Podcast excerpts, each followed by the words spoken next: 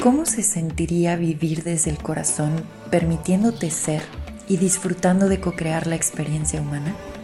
Estás escuchando el podcast de TAT, La verdad que habita el cuerpo.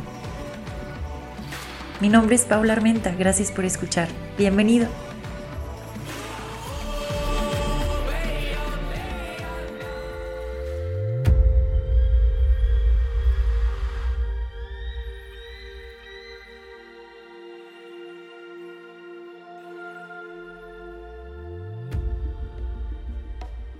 Hola, hola, me da mucho gusto recibirte en este espacio. Eres bienvenida, bienvenido. Hoy quiero abordar el siguiente tema y tengo aquí ya, lo único que tengo escrito es esta frase y sobre esa frase nos vamos a ir. La frase dice así, los sueños genéricos se están disolviendo. La frase llegó mientras me estaba maquillando entré como, para mí, la parte del maquillaje como que me lleva a estados meditativos y de conexión con mi cuerpo de una forma tan suave y tan gentil. entonces, pues sí, me estaba poniendo el blush y de pronto la frase llegó. Los sueños genéricos se están disolviendo. Y quería hacer un episodio porque es algo que estoy notando en mi propia experiencia, pero que también al observar a los que están a mi alrededor, también está sucediendo con ellos. ¿Qué significa entonces esta frase?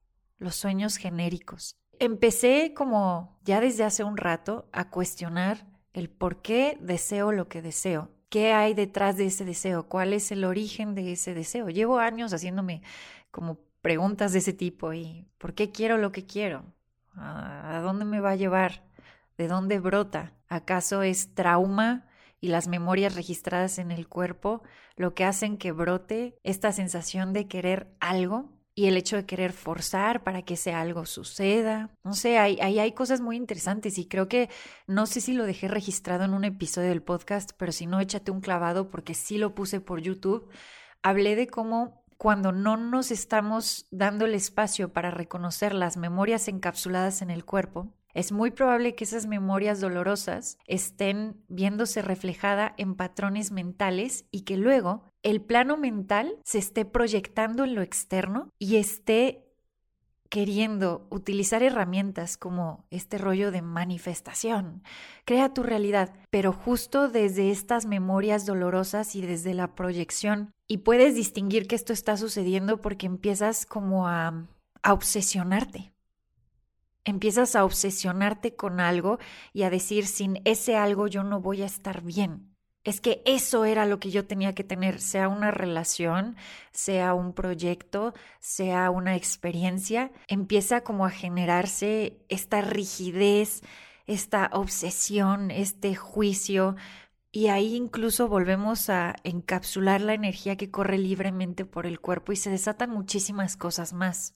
Ahora, lo interesante, ese tema les digo, ya lo había abordado en otro momento, hoy lo interesante es observar cómo al estarnos desarrollando en sociedad y en distintos núcleos, muchas cosas que nosotros llamamos nuestros sueños, o este es mi sueño, voy a hablar ahorita por mí, este mi sueño que tengo, al cuestionarlo, ¿por qué es mío?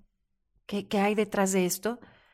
Destapo capas y capas de condicionamiento para de pronto llegar a reconocer, este no es mi sueño, esto es algo que me vendieron conforme iba creciendo. O sea, esto es algo que estuve escuchando constantemente, esto es lo que me dijeron que era la vida, esto es lo que me dijeron que que deberías de estar haciendo o como la forma en la cual te debes de desenvolver con tu propia experiencia humana.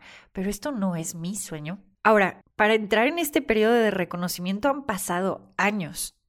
Han pasado años y he estado también experimentando esa incomodidad de querer entenderlo todo y saberlo todo a nivel mental y creer que sabes exactamente qué es lo que quieres y para dónde vas, a estar en un periodo en donde se limpia todo lo que creías que querías y luego a estar en ese aterciopelado negro que es parte de esta esencia femenina, del divino femenino, en donde ya no sabes a nivel mental, pero estás tan presente y en tu cuerpo que vas a dejar que se muestre tu sueño. Pero esto va a requerir honrar tus ritmos. Esto va a requerir vivir desde la paz, ciencia.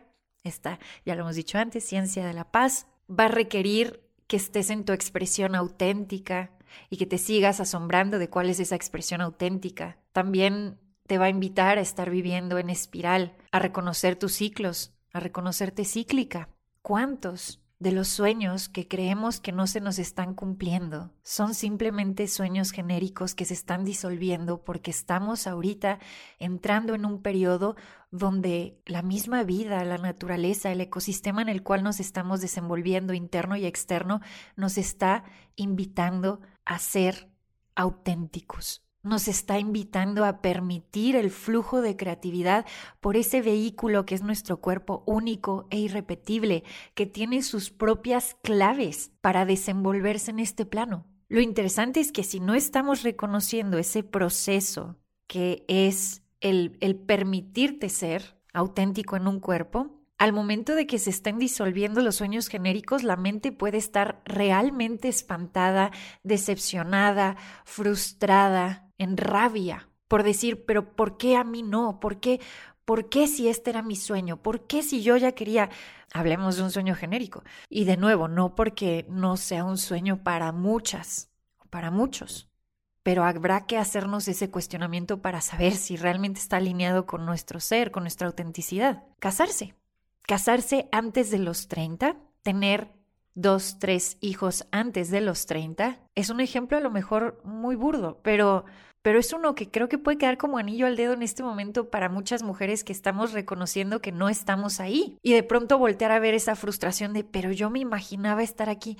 Sí, te lo imaginabas porque había un condicionamiento previo y porque en algún momento se generó una identificación con este sueño genérico, creyendo que, en mi caso, voy a hablar por mí, no puedo hablar por ti.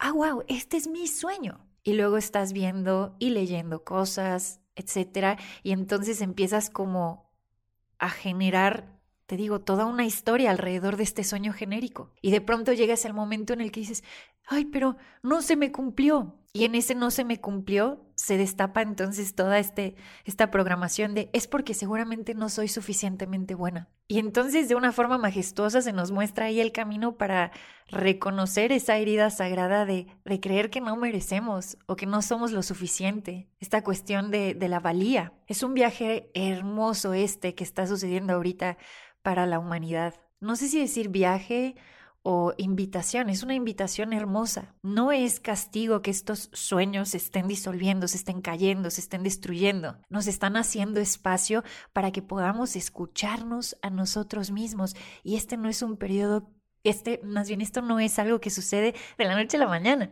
Esto toma su tiempo. Vas a tener que entrar en periodos de silencio. Va a haber periodos de no saber a nivel mental.